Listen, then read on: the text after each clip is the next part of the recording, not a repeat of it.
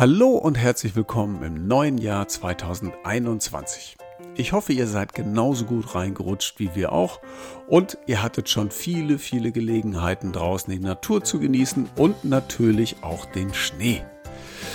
Ich war diesmal mit Henning Höfer unterwegs.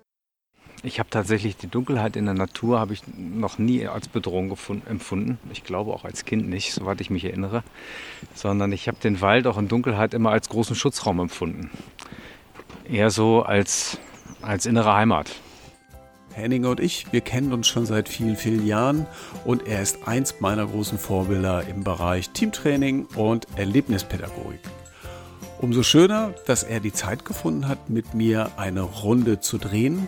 Und ich habe euch alle wichtigen Infos in den Show Notes verlinkt, damit ihr dort halt auch nochmal nachschauen könnt. Ich würde mich sehr freuen, wenn ihr Naturzwitschern abonniert und weiterempfehlt. Ja, und jetzt wünsche ich euch viel Spaß mit Henning Höfer beim Naturzwitschern. Henning, Mensch, du hast aber ein Wetterchen mitgebracht hier. Ja, ja beschreib doch mal ganz kurz, wie es äh, jetzt gerade hier draußen so aussieht. Ja, ein bisschen windig, nass kalt, leider kleine Plusgrade, so ein, zwei Grad. Volker, wie schön wäre das, wenn es jetzt zwei Grad kälter wäre, ne? Das wäre wär, das wär doch so richtig schick, ne? Genau. Und wir stehen jetzt gerade hier noch äh, ein bisschen im Schutze des Hexenturms in Marienwerder im Hinüberschen Garten. Aber äh, wir wollen ein bisschen losmarschieren, oder was meinst du? Auf jeden Fall. Ja, lass uns mal ein bisschen gehen. Und im Gehen redet sich's gut. Mhm. Ja. Ja, und man wird auch ein bisschen warm. Auch das. Ne? Auch das, das, Ist ja, das ist ja der Vorteil. Ist nicht verkehrt. Ja. Genau. Ja, komm, dann äh, wagen wir es mal raus. Le leichter Schneeschniesel, ne? Äh, irgendwie sowas in der Art. Regen, ja, genau. ja. Wie gesagt, zwei Grad weniger und es wäre herrlich. Ja. Wir waren gestern äh, noch im Deister oben ähm, in den Bereichen, wo man halt auch hinfahren kann, äh, ohne dass äh, einem auf die Füße getreten wird. Und äh, das war herrlich, war das. Schon auch ein bisschen zu warm, ne? aber ähm, der Schnee war noch sehr umfassend da. Herrlich. Ja, ich war mit den Kindern auch draußen. Natürlich leider in den Bereichen, wo ganz, ganz viele andere waren und wo Parkplatzregelungen und sowas notwendig waren. Egal, war trotzdem schön. Bisschen Winterwetter, das hat einfach gefehlt bisher. Da wird jeder Zentimeter genutzt, ne? Fürs Schlittenfahren. Oh, oh, da ist ein Hügel. Schnell mit dem Schlitten rüber und da einmal runterrutschen. War es bei euch auch so? So war es. Und natürlich geht das eigentlich nur auf dem Hauptweg. Das heißt, man muss so ein bisschen um die Trauben von Menschen drumherum fahren oder warten, bis mal eine Lücke entsteht. Haben die Kinder gut gemacht. Die anderen auch, soweit ich gesehen habe. Ich habe aber tatsächlich noch nie am Kammweg rechts und links dermaßen viele Schneemänner gesehen und Bewegungen im Wald. Also das war echt sehr, sehr konzentriert. Naja, dann Abstand suchen war das Gebot der Stunde. Ne? Also wo, wo verschlägt es uns hin? Ja. Aber es war trotzdem schön. Den Kindern hat Spaß gemacht. Naja, und dann ein, zwei Stunden reicht dann auch. Und ja, war gut. Ja, Henning, ich habe überlegt, wie lange kennen wir uns eigentlich schon? Hast du eine grobe Ahnung? Geschätzt würde ich sagen, mindestens zehn Jahre, Volker, aus dem Seilgarten Hannover. Und weißt du was, gerade auf dem Weg hierher ist mir wieder eingefallen, es ist bestimmt zehn Jahre her, dass wir beiden uns verabredet haben in der Saisonpause, um mit der Seilklettertechnik so ein bisschen in der Buche abzuhängen. Kannst du dich erinnern? Dann denke ich, oh, wie schade ist das, dass wir das einfach nie wieder geschafft haben oder nie wieder verabredet haben.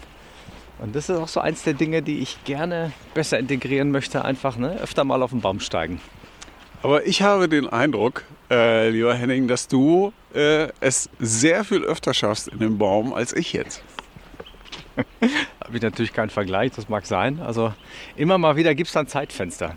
Du und sei es, dass ich äh, im Sommerurlaub in Schweden mit meiner Freundin diese Kletteranlage an, einpacke und dann morgens früh um sechs ja. in den Baum steige und äh, zum Frühstück bin ich wieder da. Ja, und die wundert sich dann auch nicht großartig, ne? Wo ist Henning? Ah, der hängt im Baum. Äh, ist eigentlich wie immer. Ein bisschen, ja. Ein bisschen so. Hauptsache ist dann rechtzeitig wieder da und mit heilen Knochen und dann ist schon gut. ähm, Genau, wir haben uns im Seilgarten Hannover haben wir uns kennengelernt. Da warst du aber schon einige Jahre ähm, vor mir aktiv, sehr aktiv. Ähm, lass uns hier mal links gehen, dann können wir in den restlichen Teil rübergehen.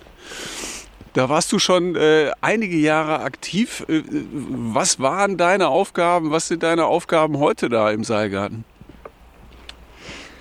Ja, ich bin zum Seilgarten Hannover gekommen im Jahr 2005, also so sehr, sehr bald nach überhaupt der Eröffnung. Und relativ schnell war klar, dass äh, ich da eine Kooperation anstreben möchte zwischen der Berufsschule, wo ich arbeite, und dem Seilgarten, mhm. weil ich das einfach ein tolles Projekt finde und eine tolle Möglichkeit, Teamtrainings, soziale Prozesse in Berufsschulklassen anzukurbeln. Weil ich sowieso finde, dass die Berufspädagogik und die Erlebnispädagogik einfach viele, viele Schnittmengen hat und Synergien, die ich gerne da einbauen, nutzen wollte. Und dann ähm, ja, habe ich sozusagen den klassischen Einstieg gemacht. Ich habe da diese Seilgarten-Trainerausbildung, wie sie damals noch hieß, gemacht auf der Anlage und habe dann als Sicherheitstrainer angefangen, da zu arbeiten, ein, zwei Jahre. Und danach kam dann diese Weiterqualifizierung zum Ropskurs-Trainer, also für die Tagesverantwortung auf dem Platz, die du ja auch öfter wahrnimmst. Und in der Zeit ist dann eben auch diese Ausbildung gelaufen zum ähm, Konstrukteur für temporäre Seilgärten. Mhm. Und das war eben sozusagen der Einstieg in die Bäume, über die Betreuung im Seilgarten als Trainer hinaus, wirklich zu konstruieren, zu gucken, welcher Baum ist da gut, was brauche ich, was kann ich hier machen, mit welchem Aufwand und so. War eine ganz intensive, schöne Zeit. Auch mit Anke damals, die war in meiner Ausbildungsgruppe. Und ähm, ja, Anke ja. ist ja heute noch mit äh, äh, integriert in das Projekt Seilgarten Hannover. Die äh, ist jetzt in dem neu gegründeten Trägerverein, ist sie eben hauptamtlich tätig. Und da, ja, von da waren so die Anfänge. Und es ging dann so los. Damals hatte Daniel noch das Baumanagement. Daniel Dammeier, der jetzt äh, das EPSI auf dem IT hat. Und mit dem habe ich dann zusammen relativ viel gebastelt und konstruiert. Wir waren dann auch mehrere Wochenenden in der Metallwerkstatt meines Vaters seinerzeit und haben die ersten Gestelle zusammengeschweißt und die Platten da drauf gemacht und diese Dinge gemacht, so Konsolen für Plattformen und dergleichen und mit viel, viel Bastelfreude und, und äh, Liebe zum Detail und, und Experimentiergeist haben wir dann angefangen, da diese Elemente zu konstruieren. Und das war einfach eine tolle Zeit. Da war viel Aufbruchsgeist, ja. da war viel ähm. Da war das Projekt auch gerade erst am Start, oder? Ja, zumindest äh, was, was so die ganz saisonale, äh, äh, den ganz saisonalen Betrieb anging. Ne? Davor war es ja so eine Ferienpassmaßnahme die ersten zwei Jahre. Und dann, als ich das verstetigte, da war ich dann so ziemlich zum Anfang mit dabei. Ähm, du warst äh, vorher halt schon Berufsschulpädagoge. Ähm, und hattest du denn da auch schon den Bezug nach draußen äh, in die Natur? Ja, sogar schon deutlich länger als, als ähm, den berufspädagogischen Bezug oder den Impetus, also den Bezug nach draußen zur Natur, der ist schon alt. Also eine ganz alte Sehnsucht und dann haben wir immer wieder Möglichkeiten gesucht, manchmal auch gefunden, wie wir das dann eben machen können, in der Natur zu sein. Als Student war ich relativ viel unterwegs, teilweise auch mit komischen Geschichten Werbe, oh, erzähl, Werbe, erzähl, erzähl bitte mindestens eine komische Geschichte eine aus der Zeit. Geschichte. Ach. Damals war es ganz schön, es gab von fast allen führenden Zigarettenmarken irgendwelche Aktionen, die outdoor stattfanden. so Camel Trophy mäßig Camel oder so. Okay. Malbro Abenteuer-Team, Prinz Denmark Nature Support und natürlich auch ja. Stolvesand, da gab es irgendwie Se Segelgeschichten. Rauchen ist schädlich. Das ja. stimmt, das stimmt. Und ähm, Gleichwohl, da gab es einfach tolle Aktionen und da habe ich mich öfter mal erfolgreich beworben und dann war ich mit denen auch mal draußen und eine ganz schöne Aktion war tatsächlich in äh, Finnland und Russland, war eine Nature Support Tour da haben wir dann so einen ähm, Nationalpark da besucht und haben dann so Besucherführungen ein bisschen kennengelernt, haben dann versucht, so Sumpfstege zu bauen in so einer wirklich äh, empfindlichen Landschaft, wo versucht wird, wie kann man das so einigermaßen verträglich mit Besucherströmen machen. Aha, aha. Und das war echt interessant, das Projekt. Okay. So, äh, und da hattest du äh, schon mal die Möglichkeit, dich in der Natur ein bisschen zu, ein bisschen auszuprobieren, ein bisschen auszutoben. Und dann hast du das halt auch äh, mit in deine berufliche Tätigkeit reingebracht. Wusstest du von Anfang an, dass du das Thema Natur, draußen sein, mit in deine Arbeit integrieren möchtest? Zumindest, dass ich das gerne möchte. Also das drängt sich dann nicht so gleich auf. Da muss ich auch selber gucken, welche, welche Wege gehen denn da und wie kann man das denn machen. Und so muss man wissen, dass ich eben mit, für Metallberufe ausgebildet bin und an der Berufsschule für Bauberufe tätig bin. Und dann ist dann der Naturbezug nicht ganz so naheliegend wie zum Beispiel bei den grünen Berufen. Ja. Aber auf jeden Fall, was ähm, diese Teamtraining-Geschichten angeht, also auf Gruppenbildungsprozesse Einfluss nehmen, das geht einfach wahnsinnig gut in der Natur. Mit den Methoden, die sich da anbieten, ne? zum Beispiel Niedrigseilgarten oder eben Hochseilgarten, weil es so niederschwellig ist und weil sie einfach so einen großen Sog haben, diese Methoden, ne? und die Leute da einfach reinziehen und du dann einfach viel sehen kannst. Warum ist die Erlebnispädagogik denn wichtig für deine, deine Schüler? Warum wendest du das denn gerne an? Naja, es ist ja neben den beruflichen Kompetenzen seit, seit vielen Jahren immer mal wieder ein Thema, also die sogenannten Soft Skills oder personalen Kompetenzen, die so ein bisschen weich sind, die nicht so ganz konkret zu fassen sind, von denen wir aber wissen, dass, wir, dass sie immer wichtiger werden, ne? um, um beruflich erfolgreich zu sein, um sich neuen Situationen erfolgreich zu stellen und dergleichen. Und da kann man eben einfach wahnsinnig gut mit erlebnispädagogischen Methoden arbeiten, finde ich. Die brauchen dann auch keinen direkten Berufsbezug zu haben.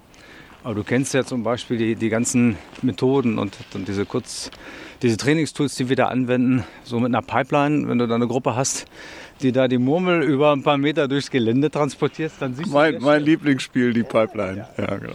Ich liebe es auch. Ich werde damit schon aufgezogen, weil ich das so oft mache. Weil es aber auch so einen schönen Berufsbezug hat, finde ich. Also du kannst bei der Pipeline, ne, die Kugel rollt durch diese Halbröhren und muss über eine Strecke transportiert werden. Und du kannst so wunderbar alle Prozesse beobachten, die es auch in Betrieben gibt. Ne? Also wie ist die Schnittstellenübergabe, wie viel Verantwortung übernimmt der Einzelne fürs Gesamtgelingen. Ne? Gibt es diese Tendenz nach mir die Sintflut, ne? ich sorge mal ja, für ordentlich Gefälle, ja, ja, das mich dann sehr schnell wieder einholt. Und es ist einfach schön, dass man da alles sehen kann. Und dass man dann spielerisch und mit viel Freude dann auch meistens zu einer Lösung kommt und dann tatsächlich auch viel darüber reden kann und sehen kann. Hast du die Eichel hergehört? Ja. Also irgendwie gab es Rabatz, ne? Ja. Entweder die waren vor uns oder irgendetwas ist noch im Gebüsch unterwegs, wer weiß.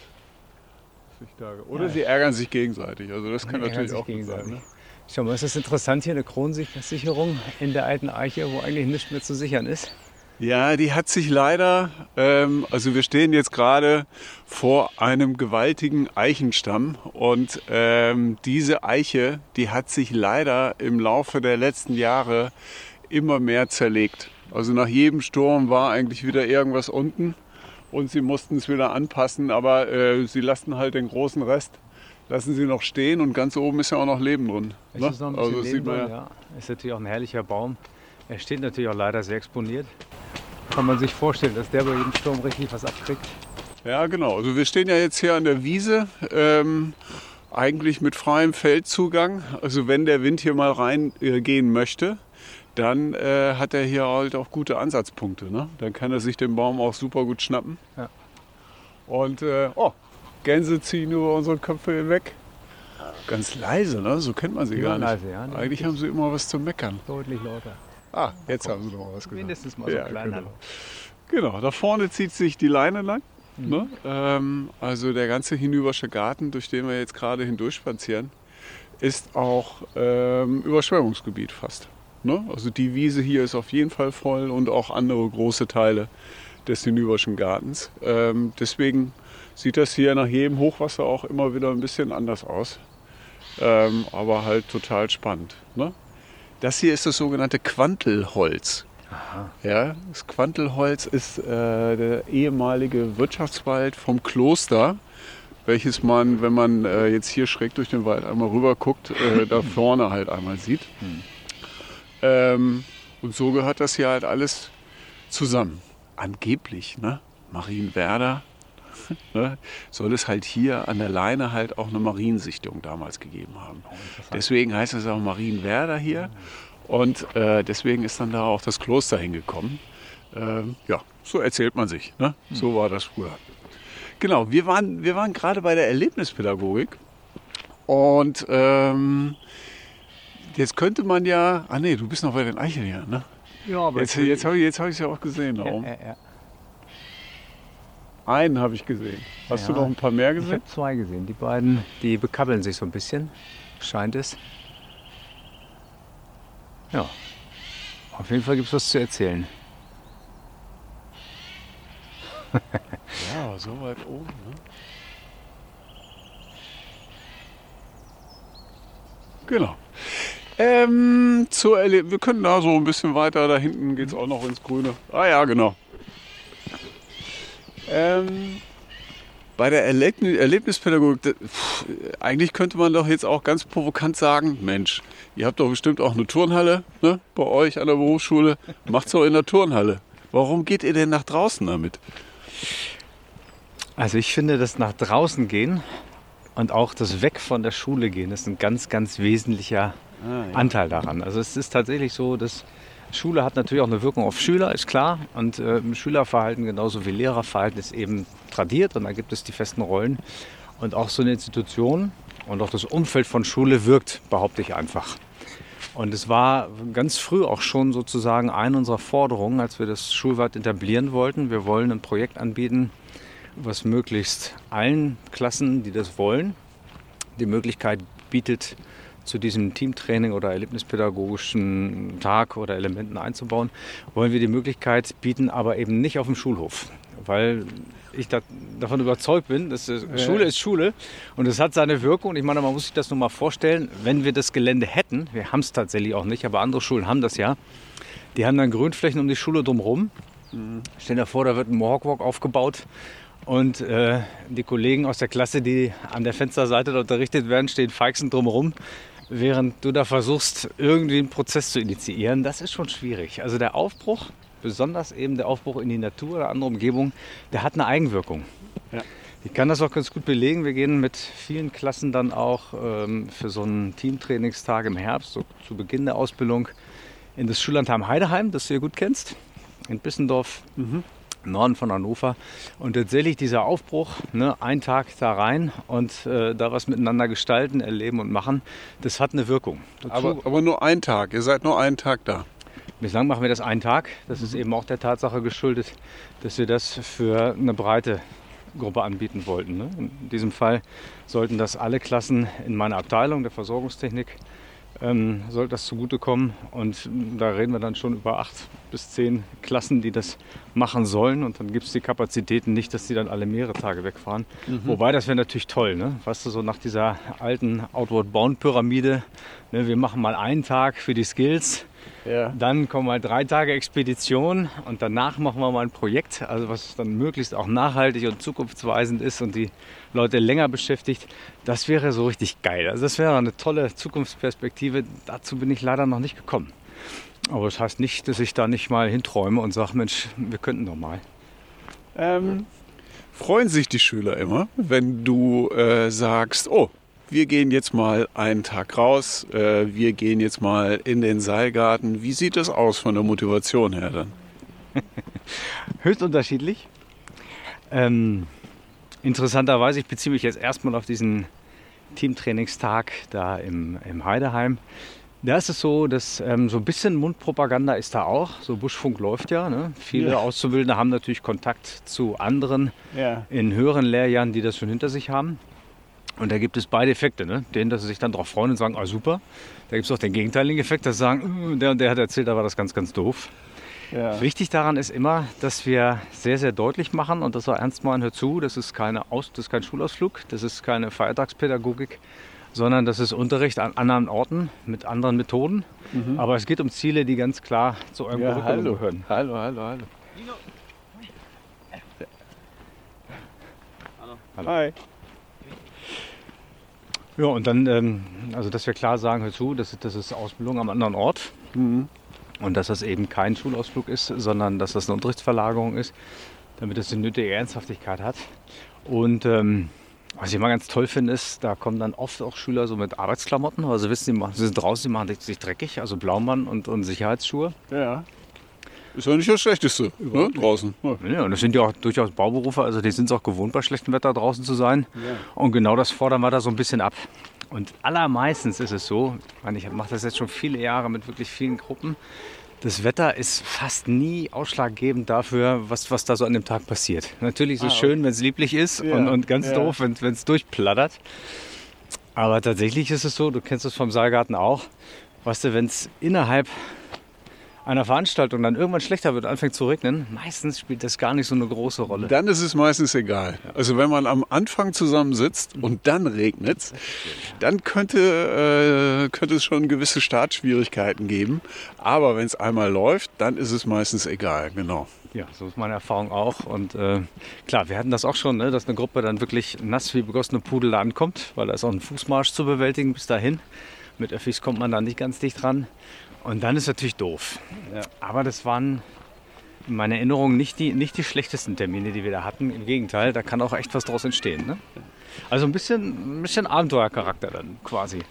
Ist es denn schon raus aus der Komfortzone für äh, einzelne der Schüler und Schülerinnen, ähm, einfach diesen Tag draus zu gehen? Ja, für manche ist es das. Das ist, ähm, aber interessanterweise ist die Frage dann oft, äh, worin besteht denn die Komfortzone und an welcher Stelle wird sie da verlassen? Mhm. Also es ist nicht weit draußen, wir reden nicht von Wildnis, ne, sondern es ist durchaus noch urbane Natur und, und auch, und auch äh, von Menschen gemachte Natur da. Aber ähm, eine Grenzerfahrung oder außerhalb der Komfortzone ist es gleichwohl für viele. Die müssen zum Beispiel den Weg dahin irgendwie organisieren, weil sie das ja mit Öffis machen. Ja. Die müssen, äh, die wissen genau, der Tag wird da durchgestanden, egal wie das Wetter ist. Ja, ist ja Unterricht. Ja. Ist ja Unterricht. Mhm. Und natürlich, das muss man mal vorstellen, es ist Handyverbot. Das heißt, äh, in den Stationen wird das Handy nicht benutzt. Und da ist dann die Komfortzone bei vielen deutlich überschritten. Das ist echt ein Phänomen. Und das wird natürlich noch anders, wenn du, wenn du weiter draußen bist, beziehungsweise länger. Ne? Wenn es tatsächlich so ist, okay, nach dem zweiten Tag brauchst du über das Handy nicht mehr reden, weil dann sind die Dinger eben leer. Dann, dann hat sich das erledigt. Ja. Da kommen wir so im Alltagsgeschäft nicht hin. Aber naja. Genau.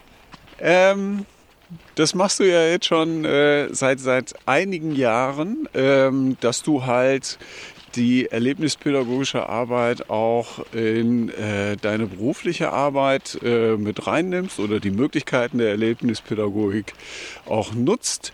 Ähm, wie hat sich deine Arbeit im, im Seilgarten denn entwickelt? Was machst du denn da heutzutage? Naja, die hat sich ähm, dahingehend entwickelt, dass ähm, genau wie du mache ich eben ganz viel tagesverantwortliche Programme. Das heißt, auf dem Platz äh, bin ich der, der die Mütze auf hat. Tagesverantwortung nennen wir das. Der den Helm auf hat. Der ja. den Helm auf hat, genau, den knitterfreien Hut. Und ähm, ja, da betreue ich dann Gruppen, die nicht nur aus meiner Schule sind, die auch nicht nur unbedingt Berufsschüler sind, sondern wir haben halt ein Stundenkontingent, mit dem wir uns in die Arbeit da einbringen. Und ähm, da nehme ich diese, diese Belegung wahr. Darüber hinaus gibt es so ein paar Querschnittsaufgaben, die an dem sogenannten Sicherheitsmanagement geknüpft sind. Also es ist zum Beispiel so, dass wir mit ähm, persönlicher Schutzausrüstung hantieren, Helme, Gurte der Teilnehmer, Karabiner und so, solche Dinge. Die müssen jährlich geprüft werden, das muss dokumentiert werden. Das ist so einer der Bereiche, den ich gerne übernommen habe. Und ansonsten ist es so, was die bauliche Unterhaltung der Anlage angeht, manchmal auch Wartung, in letzter Zeit nicht mehr so häufig, bin ich gern mit dabei. Wir haben da ja so einen Container mit unserem Material. Da war es dann zum Beispiel so eine typische Metalleraufgabe, da musste eine Einbruchssicherung vorgesehen werden, dieser Sperrriegel da und yeah. das habe ich dann daran gebastelt. Und wenn solche Sachen sind... Und das ist jetzt ein Sperrriegel. Das ist kein Sperrriegelchen, sondern das ist schon ein richtiger Sperrriegel schweres Ding, ne? Also ja. da kommst du leichter durch die Wand als durch die Tür, das stimmt wohl. Aber es geht ja da um Abschreckung, ne? Das Ding steht da ungeschützt und wir hatten ja öfter mal Einbruchsversuche und es ist einfach gut, dass wir da unsere Materialien einigermaßen sicher wissen. Ja, man muss dazu sagen, der Seilgarten Hannover liegt äh, direkt in der Eilenriede ist halt abends auch ähm, einfach äh, einsam und verlassen. Und da kann dann auch einfach mal was passieren. Ne? Gehört ja auch dazu. Ja, ist so. Ähm, so wie ich dich kennengelernt habe, bist du äh, ja aber auch immer neugierig auf äh, neue Sachen. Du probierst gerne Sachen aus. Eine Sache, an die ich mich erinnern kann, von der du zwischendurch mal so erzählt hast, ähm, war, dass du manchmal, ganz verrückt, dir deine Sachen schnappst und eine Nacht draußen im Wald verbringst. Ist das immer noch so, Henning? Das ist immer noch so. Das mache ich sehr regelmäßig. Und äh, sozusagen das Self-Commitment, das, das Selbstversprechen ist, eine Nacht im Monat ganzjährig verbringe ich im Wald, verbringe ich draußen. Das ist so aus der Sehnsucht entstanden, dass ich ja manchmal wirklich intensive Berührung habe mit der Natur. Im Urlaub, auf Projekten, auf, äh, auf Reisen, wenn ich Visionssuchen begleite. Aber zwischendurch gibt es dann eben lange Zeiten, wo das nicht so der Fall ist wo ich dann, klar, ich gehe auch mal raus, ich gehe wandern, wenn ich Zeit habe, gehe ich klettern oder steige im Baum. Aber das war mir einfach immer mal wieder zu sehr unterbrochen. Und dann habe ich mit meinem Freund Daniel vor mehreren Jahren den Entschluss gefasst. Und das haben wir zeitgleich gemacht. Das war das Aufregende, ohne dass wir vorher dann darüber gesprochen hätten. Wir machen das so, wir machen so eine Art Mikroprojekt, kleines Mikroabenteuer. Und das bedeutet, eine Nacht im Monat, egal wie das Wetter ist, sind wir draußen, sind wir in der Natur. Mhm selten zusammen. Das haben wir vielleicht zweimal in jetzt vier Jahren irgendwie geschafft. Aber ähm, wenn einer von uns draußen ist, weiß der andere davon. Wir informieren uns, sagen auch, wann wir wieder da sind, wo wir ungefähr hingehen und äh, wissen uns einfach von dem anderen da begleitet. Und das ist super. Ja, dann äh, legen wir mehr oder weniger spontan fest, okay, ähm, wo fahre ich hin oder, oder wo gehe ich hin. Und der andere wird informiert und sagt, du, ich bin jetzt unterwegs zu meiner Nacht im Januar und so ein bisschen die grobe Richtung, wo geht's hin. Und oft gibt es eine kleine Rückmeldung, du gute Zeit oder ich bin gerade da, ich zünde eine Kerze an oder äh, ich denke an dich und dann ist gut. Aha. Und dann ähm, ja, macht jeder so sein Ding. Wie gesagt, selten machen wir, machen wir es zusammen. Das ist mal vorgekommen, aber das ist gar nicht so das, was wir anstreben. Ja. Es kommt auch vor, dass wir ähm, in derselben Nacht unterwegs sind an unterschiedlichen Orten. Aber meistens ist es so, wir müssen das ja irgendwie in den Alltag integrieren mit Familie und Beruf. Und ähm, wenn es sich ergibt, dann gehen wir los und der andere weiß dann davon. Und dann treffen wir uns in unregelmäßigen Abständen. Früher haben wir es ein bisschen öfter geschafft, jetzt familienbedingt sind die Abstände ein bisschen länger geworden, aber wir genau, treffen Daniel hat ja auch Nachwuchs bekommen. Ne? Genau, sein zweites Kind ist gerade angekommen und klar, das fordert ihn auch. Den bin ich auf jeden Fall. Und ähm, naja, aber wir tauschen uns aus und erzählen uns so von den Nächten und das ist einfach so eine ganz schöne, schöne Alltagsbegleitung. Ne? Und mhm. es ging einfach darum, sich mehr als sonst nicht über so lange Durststrecken äh, mit der Natur zu verbinden, sich einzulassen und einfach zu gucken, was passiert denn da bei so einer Nacht im Wald. Die unterschiedlichsten Dinge. Ja, ähm, so, äh, bei unseren Hörerinnen und Hörern, äh, da werden sich jetzt einige schon äh, ein bisschen am Kopf kratzen und denken sich halt, Mensch, äh, alleine nachts in den Wald, ähm, warum, warum tut man denn sowas? Kannst du denen das erklären? Ja, weil es großartig ist. so, warte mal, ähm, wir können da, da, da. Wir gehen mal nach links. Okay. Also ein bisschen voranschicken möchte ich ähm, so die reellen Gefahren, glaube ich, in unserem Breiten nachts im Wald, die sind sehr, sehr überschaubar. Das Gefährlichste ist der Weg dahin und am Morgen der Weg wieder zurück mit dem Auto oder mit wie auch immer. Ja. Und ähm, ich habe tatsächlich die Dunkelheit in der Natur habe ich noch nie als Bedrohung empfunden. Ich glaube auch als Kind nicht, soweit ich mich erinnere, sondern ich habe den Wald auch in Dunkelheit immer als großen Schutzraum empfunden. Okay eher so als, als innere Heimat. Und äh, insoweit ist es auch nicht verwunderlich. Also ich habe da nie so den Gedanken gehabt, hm, was passiert da oder gibt es da Begegnungen, die ich doof finde. Höchstens mal äh, kommt irgendeiner vorbei, der das nicht gut findet und jagt mich da weg oder, oder fragt, was machen Sie denn da? Den Gedanken gibt es. Das ist auch. komischerweise auch meine größte Furcht äh, im Wald. Ne? Dass ich äh, einem, der da meint, er wäre jetzt verantwortlich, dass ich dem versehentlich mit meiner Anwesenheit auf die Füße trete. Ja, genau. Ist mir tatsächlich in all den Jahren noch nicht passiert. Ähm, aber ja klar, ähm, das ist ein Gedanke, der da ist, der natürlich auch, ähm, der will auch gewürdigt werden. Ne? Und äh, da muss man schon noch mal überlegen, okay, ähm, gibt es denn dafür auch einen reellen Grund? Also gehe ich in Bereiche rein, die so geschützt sind, dass ja. das nicht geht, dass es das verboten ist? Ja. Oder wenn ich, wenn ich auf Sicherheit gehen will, also habe ich die Gestattung vom Waldbesitzer. Auch das ist ja möglich. Ja. Man kann mit den Leuten vorher reden, klar. Man kann mit den Leuten vorher reden und man macht die unterschiedlichsten Erfahrungen. Also selbst mit, mit äh, Förstern aus dem Staatsdienst habe ich da auch schon sehr positive Erfahrungen gemacht. Gut, ich bin auch öfter schon mal vor eine Wand gelaufen. Das, das gibt es eben auch. Ja.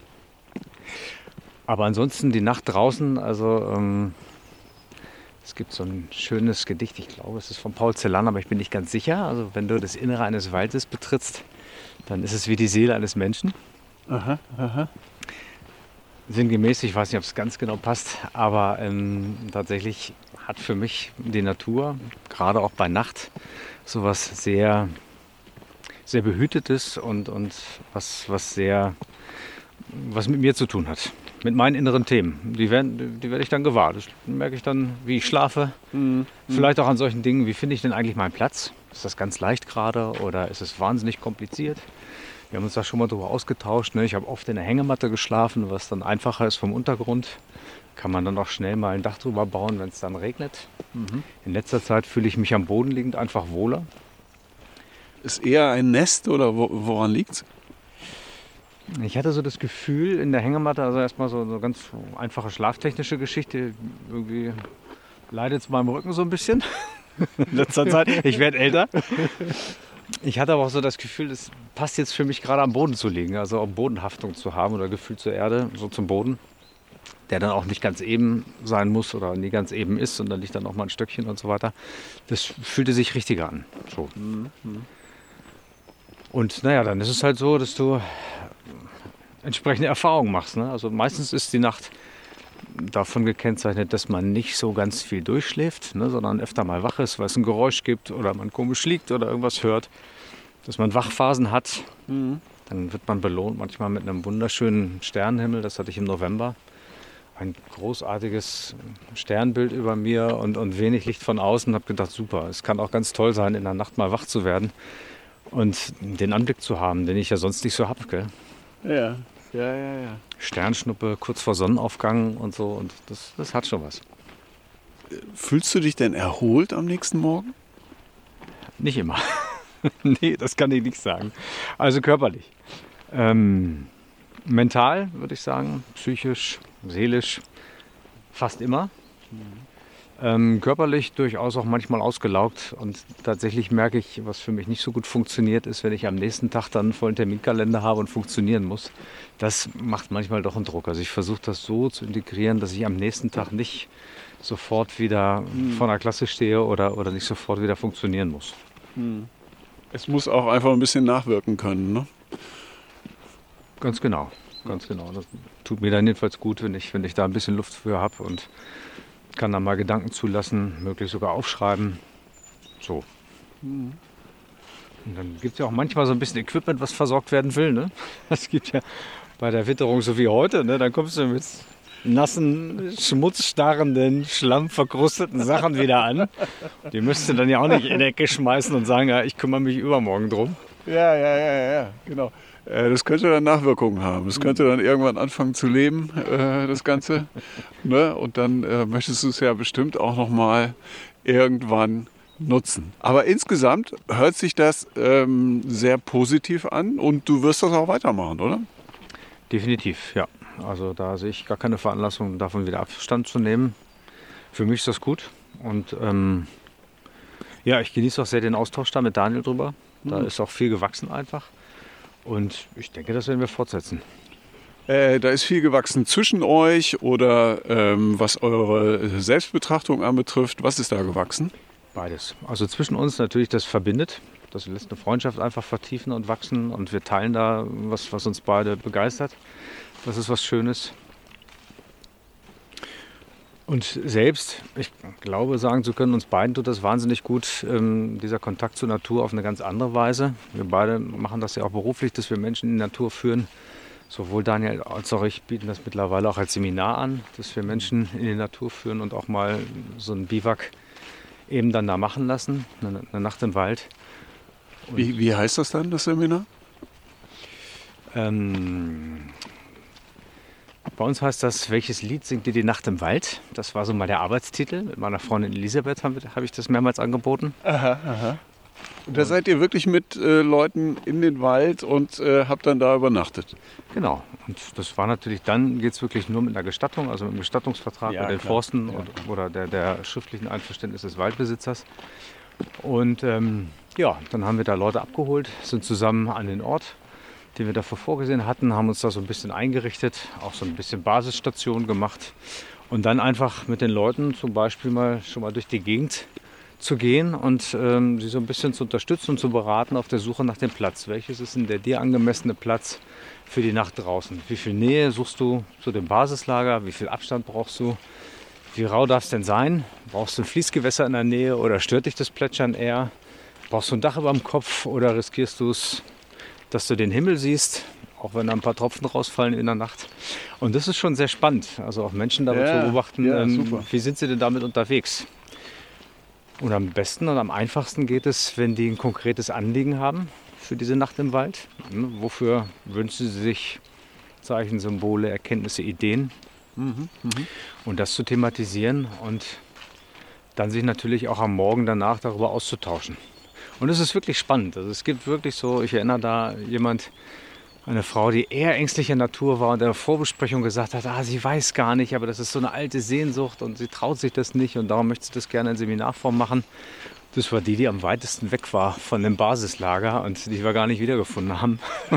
und die, Wie, weit war die weg? Was meinst du? ja, ein paar hundert Meter, aber Ja, es ja. ging ihm darum, wie einsichtbar ist das. Ne? Also Ja. gibt es einen Sichtkontakt oder den wollte sie auf gar keinen Fall und dann ist sie wirklich weit gegangen und hat sich dann Plätze gesucht und war da auch gut und ähm, hat sich am Morgen auch viel Zeit gelassen und war ganz, ganz glücklich und, und ja, das war schön.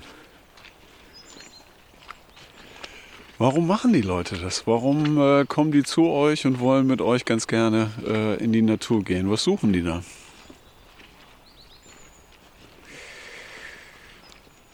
Ich kann natürlich nicht für alle sprechen. Für manche ist es ein Kindheitstraum, glaube ich. Für manche ist es etwas, was sie gerne mal tun würden, sich im Alltag aber nicht trauen. Das hatte ich schon gesagt. Ich glaube aber, was, ähm, was grundsätzliches ist, dass wir, oder viele von uns, glaube ich, ähm, im Spiegel der Natur etwas über sich selbst sehen oder selbst erfahren. Und Das ist nicht immer lieblich, ne? das ist auch nicht immer das, was ich gerne sehen möchte. Aber es gibt eine Form der Auseinandersetzung mit sich selbst in der Natur. Und ich glaube, dass das eine Sehnsucht ist, dass viele Leute das sich ersehnen, was, dass es im Alltag so nicht gibt. Ja. Also im Alltag sind auch so viele Sachen, die einfach ablenken. Und ähm, wenn du jetzt mal draußen bist in der Natur, dann ähm, musst du auf dich schauen. Das hattest du ja eben auch schon gesagt. Ne? Und äh, das ist natürlich spannend, kann manchmal auch ein bisschen erschreckend sein. Also sind die, die Erkenntnisse äh, müssen nicht unbedingt immer positiv sein, oder? Durchaus. Also es, auf jeden Fall ist es erstmal eine Reduktion. Ne? Also die, die Vielzahl der Einflüsse, du hast es gesagt, die Vielzahl der, der Informationen, die, die Kontakte, was weiß ich, E-Mails, äh, Nachrichten und, und dergleichen. Also die Kanäle, die werden weniger. Und ja, das lässt, kann, kann man auch auf die Spitze treiben. Ne? Also ich finde das was, was sehr, sehr angenehmes, was sehr wohltuendes, das bewusst mal aufzusuchen. Also jetzt auch, dass wir beiden hier durch, die, durch den Nürnbergschen Garten laufen und uns nicht an irgendeinem Schreibtisch treffen, wo im Hintergrund ein Telefon klingelt. Das ist einfach, das macht was anderes. Ja, das macht, das ist ein ganz, an, ist ein ganz anderes Gespräch. Ganz, äh, ne, ganz davon abgesehen, Naturzwitschern irgendwo im Studio ne, wird ja auch irgendwie gar nicht so richtig passen. Ne? Da geht man ja auch gerne mal raus äh, in die Kälte. Es gibt ja noch ähm, von so einer Übernachtung ähm, gibt es ja auch noch so eine abgemildertere äh, Form, ähm, den sogenannten Sitzplatz. Ne? Diese, diese ähm, Routine, ähm, wo man sich einfach auch tagsüber mal einen Platz in der Natur sucht und den regelmäßig besucht und da einfach mal eine gewisse Zeit sitzen bleibt und dadurch halt den Kontakt zur Natur, aber natürlich auch die Gedanken um sich selbst ein bisschen streifen lassen kann. Ne? Das ist ja, ähm, es muss nicht immer direkt die Nacht sein. Nö. Ähm, man kann sich dem auch langsam, äh, langsam aber sicher auch annähern. Durchaus. Hat auch eine Qualität. Also auch regelmäßig, glaube ich, einen Platz. Ich stelle mir da sofort einen Platz mit einem, mit einem besonderen Baum in der Nähe vor, den regelmäßig aufzusuchen, also auch zu sehen, wie verändert er sich im Jahreslauf. Ne? Wie ist das jetzt? Was muss ich auch mitnehmen, wenn ich das zu dieser Jahreszeit mache, dass ich da ein bisschen aushalten kann, ein bisschen sitzen kann. wie ist das im Frühling, wenn alles blüht und treibt, wenn die Blätter hochschießen und der Wald sich so wunderbar verändert. Wie ist das im Spätsommer, ne, wenn es langsam ja. reift? Ja. Also das, hat, das hat schon eine eigene Qualität. Total, total. Ähm, du bist aber nicht nur in Deutschland ähm, unterwegs. Dich zieht es auch manchmal nach Skandinavien, zumindest in der Vergangenheit war das so. Was hast du da gemacht? Das ist immer noch so. Leider ging es im letzten Jahr nicht. Wir hoffen, dass das dieses Jahr wieder möglich sein wird. Seit 2016 begleite ich Visionssuchen für Männer mit Reinhold Hermann Schäfer. Und das findet statt in Nordschweden. Da begleiten wir Männer tatsächlich in die Wildnis. Da ist es dann tatsächlich keine urbane Wildnis mehr, sondern wirklich eine Natur, die weiter draußen ist. Und wie weit ist dann die nächste Zivilisation entfernt? Naja, das äh, Zivilisation im Sinne von Dorf würde ich sagen, okay, wir fahren über den See rüber, das, der ist nicht so einfach zugänglich. Okay. Und da sind es dann schon so zwei Stunden, bis du mal zum nächsten Haus kommst. Mit dem Auto fahren wir gut 90 Minuten über so Waldschotterpisten bis zum nächsten größeren Ort. Der nächste Flugplatz, das sind dann schon mal vier Stunden mit dem Auto. Also es ist schon weiter draußen. Mhm. Also ist schon ein bisschen aufwendiger. Äh, wie groß sind die Gruppen dann? Unterschiedlich, meistens so zwischen 10 und 12 Personen. Und das ist eingeschlossen Assistententeam. Ne? Also mhm. Leiter, zwei, manchmal drei Assistenten und dann entsprechend viele Leute, die das machen. Quester nennen wir sie, die Visionssucher. Die sind es dann auch, die vier Tage und Nächte fastend alleine rausgehen sich vorher dann Platz suchen in der Vorbereitungszeit und dann eben vier Tage und Nächte da alleine zubringen. Ohne Nahrung, mit ausreichend Wasser. Und es gibt eine Vorbereitung dafür. Und danach gibt es eben vier Tage der Nachbereitung, wo sie die Geschichten erzählen, was sie da so erlebt haben. Wir hören zu, wir spiegeln das. Das heißt, es wird dann, gibt dann eine 1 zu 1 Nacherzählung von dem, was die Männer da erlebt haben und erzählen. Und das ist es im Groben. Ne? Und dann fahren wir wieder zurück. Jeder in seine Welt, jeder in seinen Alltag. Oft ist es so, dass man sich dann nochmal begegnet wieder. Mhm. Es gibt das Angebot, dass jeder Teilnehmer bis zu einem Jahr Kontakt aufnehmen darf zum Visionssucherleiter, zu Reinhold und ähm, Telefoncoaching oder aber auch ne, Besuch bei Ihnen in Bremen verabreden kann und dann nochmal gecoacht wird. Und es ist spannend. Also es gibt dann ja auch der macht auch andere Seminare, Schwitzhüttengeschichten und sowas, wo man sich dann, wo man sich dann mal wieder sieht. Und es ist immer, immer sehr, sehr schön. Ja. Der aufregendste Moment ist, wenn die Männer wiederkommen nach vier Tagen und Nächten fastend mit wirklich abgehärmten, aber sehr geklärten Gesichtern und, und strahlenden Augen. Es ist ein ganz, ganz toller Moment. Das ist der Hammer, oder? Also ähm, vier Tage fastend, nur mit Wasser ähm, versorgt, Mensch, die trauen sich richtig was, ne? Ja, unbedingt. Mhm. Die trauen sich, letzten Endes geht es darum, in der Natur seinem eigenen Dämon, seiner eigenen Schattenseite zu begegnen.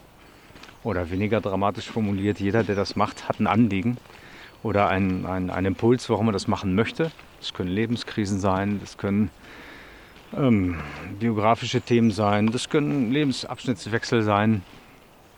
Aber meistens gibt es einen sehr konkreten Anlass, eine Krise, eine Verletzung, ein Thema, das die Leute da in die Natur treibt oder zu so einem Abenteuer treibt. Und die suchen einen Neuanfang. Ne? Die suchen irgendwas da, was anders ist als bisher. Äh, warum nur Männer?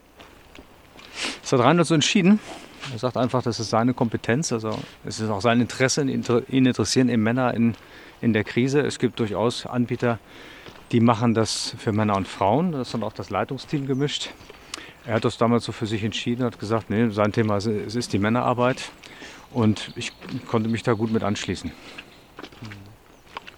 Gab es ähm, schon mal knifflige Situationen, seitdem du halt dabei bist? Oder ist da eigentlich immer alles ähm, soweit unter Kontrolle? nee, es gibt durchaus mal knifflige Situationen. Und ähm, das ist einfach so, wenn man, wenn man sich in die Natur begibt und auch in eine wildere Natur, dann ähm, kann es bei aller minutiösen Vorbereitung, bei allen Rettungsszenarien oder, oder was man so macht an Akribie, kann es immer mal Situationen geben und wird es immer Situationen geben, die brenzlig sind. Mhm. Was schon mal passiert ist, die sind äh, eine Gruppe, ich war nicht dabei, die sind mit Kanus, sind die dann über einen großen See. Da ist es dann halt auch so, ne, das sind eben auch große Gewässer, die, wo die Winde durchgehen und dann gab es die Situation, dass da mehrere Boote gekentert sind oh, und dann äh, musste erstmal. Geht auch schnell, ne, dass der Wind einfach da ganz ist. Klar. Ne? Eine Situation, die brenzlig war, wo ich dabei war, da ist jemand gestürzt und äh, hat sich die Hüfte gebrochen. Das war im Sinai. Oh yeah. Und dann waren wir echt weit draußen und ähm, das war ein Fußweg von ungefähr acht Kilometern bis zur nächsten Station, wo das Auto hinkam. Und da mussten wir dann halt eine Behelfstrage bauen und dann diesen Mann tragen, über acht Kilometer durch die Wüste, bergauf, bergab. Das war eine Situation, da wussten wir gar nicht, ähm, ist das so zu, zu lösen mit unseren Möglichkeiten. Ja. Meine schlimmstenfalls hätte man dann eben Notruf abgesetzt und einen Helikopter geholt. Ja. Aber das hätte weitreichende Konsequenzen gehabt. Und wir haben das gemacht und es hat funktioniert. Und ähm, in der Rückschau, das war ein bedeutender Anteil von, von dieser Quest damals. Ja, ja, absolut wird man nicht so schnell vergessen und äh, es ist alles gut ausgegangen, oder? Ja. Also auch wenn die Natur das Drehbuch dann äh, zum Teil äh, an sich gerissen hat ne? und ähm, dadurch natürlich die Herausforderungen, aber auch die Ergebnisse nochmal wunderbar beeinflusst hat. Ne? Ja. Äh, Im Endeffekt. Genau. Ist schön gesagt, dass die Natur das Drehbuch an sich reißt. Genauso ist es. Ja. Wir sprechen dann ja manchmal von Mountain Time. Äh, wir verabreden eine Zeit und, und überlegen uns einen, einen, Tagesablauf und dann sagt die Natur aber, nee, wir planen das ganz, ganz anders. Yeah. Oder in dem Fall, ne, wir haben uns da so unsere Überlegung gemacht, wann und wie machen wir den Rückmarsch und wie machen wir das, wenn einer nicht gut zu Fuß ist. Naja, da kommt dann halt aufs Kamel. Und tatsächlich war es ganz anders. Ja. ja, ja. Aber da reden heute alle noch von, oder? Von dieser äh, Herausforderung, also nicht nur derjenige, der sich damals verletzt hat, sondern die, auch diejenigen, die es halt bewerkstelligt haben, dass er wieder zurückgekommen ist. Ja, ja. und es war natürlich auch eine Teamleistung. Das macht natürlich auch was mit der Gruppe. Und ähm, ja, ich, ich würde sagen, das war ein bedeutender Anteil von dem, was da passiert ist in der Zeit. Mensch Henning, du bist äh, viel unterwegs draußen, du erlebst ganz viele, viele, viele Sachen. Wie sind denn deine Pläne so für die Zukunft? Ähm, wie soll sich das denn ähm, mit deiner Arbeit in der Natur, wie soll sich das denn noch entwickeln? Also ich würde das sehr, sehr gerne intensivieren. Da weiß ich noch nicht ganz genau, wie ich das machen kann. Weil es gibt ja eben den einen Teil, den ich mit meinem Hauptberuf gut integrieren kann. Das sind dann eben die Ziele in der näheren Umgebung, die Arbeit im Saalgarten Hannover, die Teamtrainings und so. Ja. Und der andere Teil, das ist eben ganz klar Freizeit bzw. Nebentätigkeiten. Ich wünschte mir, dass das noch ein bisschen wachsen würde. Da gibt es aber einfach natürliche Grenzen. Ne? Wie viel Zeit kann ich dafür ja, freimachen? Ja, klar. Ich bin an die Ferien gebunden, ich habe Familie. Ja. Dennoch, der Wunsch ist da. Ne? Ich möchte es gerne ausbauen, ich würde es gerne wachsen lassen. Dafür muss es natürlich auch einen Markt geben, dafür muss es Nachfrage geben. Ich habe das Gefühl, die gibt es auch. Wie ist das bei den Visionssuchen? Äh, wenn du sagst, das sind äh, 10 bis 16 Männer, die da teilnehmen, ähm, bekommt man die Gruppen immer voll? Also gibt es da immer eine große Nachfrage? Nee, das ist nicht immer so. Das ist, okay. das, das, ist immer wechselhaft. Ne? Das gibt dann auch magere Jahre und es gibt Zeiten, ähm, da wundert man sich. Ja. Das ist auch eine Sache, die finde ich nicht ganz einfach äh, zu bewerben, zu akquirieren. Ist auch gar nicht so einfach, so darüber zu erzählen, was ist denn eigentlich das Wesen von so einer Vision. Männer in der Krise, meldet, meldet euch bei uns. Ja.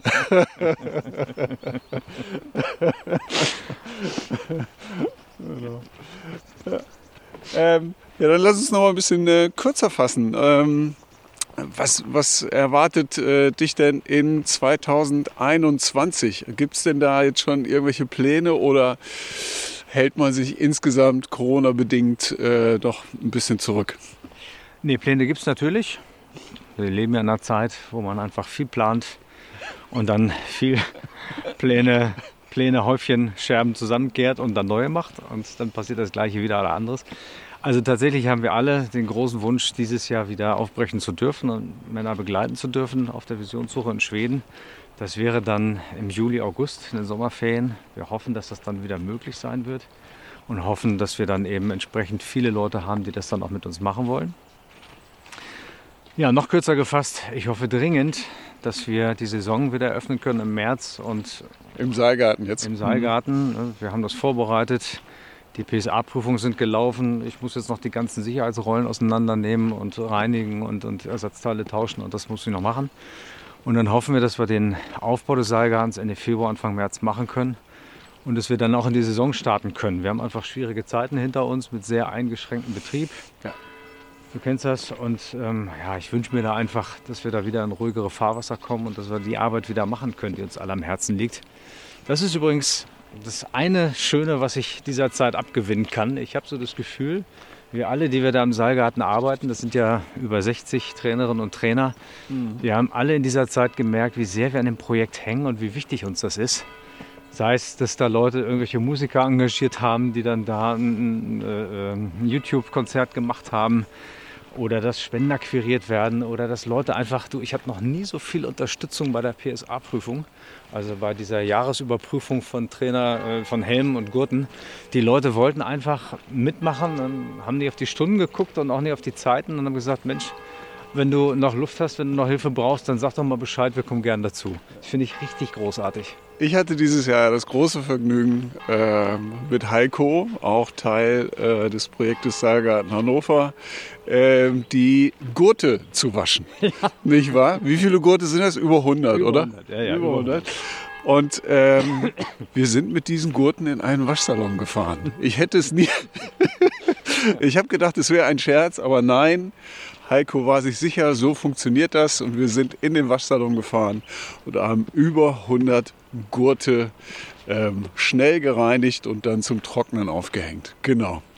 Ja, äh, beim Seilgarten muss man ja noch dazu sagen, der ist nicht nur uns wichtig, sondern wir merken ja auch, ähm, wie wichtig der einfach für die Gruppen ist. Ja. Ne, dass die rauskommen, dass die die Erfahrungen äh, machen können, dass wir ihnen dabei behilflich sein können. Und ähm, das äh, braucht es auch einfach. Ähm, und für die wäre das halt auch ein riesiger Verlust, wenn der Saalgarten jetzt halt äh, nicht durchstarten kann. Aber ne, wir sind ja voller Hoffnung. Im Frühjahr werden die Karten ja wieder neu gemischt. Und dann äh, mit ein bisschen Glück kann es ja dann losgehen. Ne? Hoffen wir fest, ja. Genau. Henning, das ist ja einiges, was du auf der Liste hast, was du machst. Wo findet man denn äh, mehr über dich in den Weiten des Internets, wenn man sich da mal informieren möchte oder wenn man Kontakt aufnehmen möchte? Wo findet man denn deine Angebote am besten? Ach, da sprichst du einen wunden Punkt an. Also zunächst mal.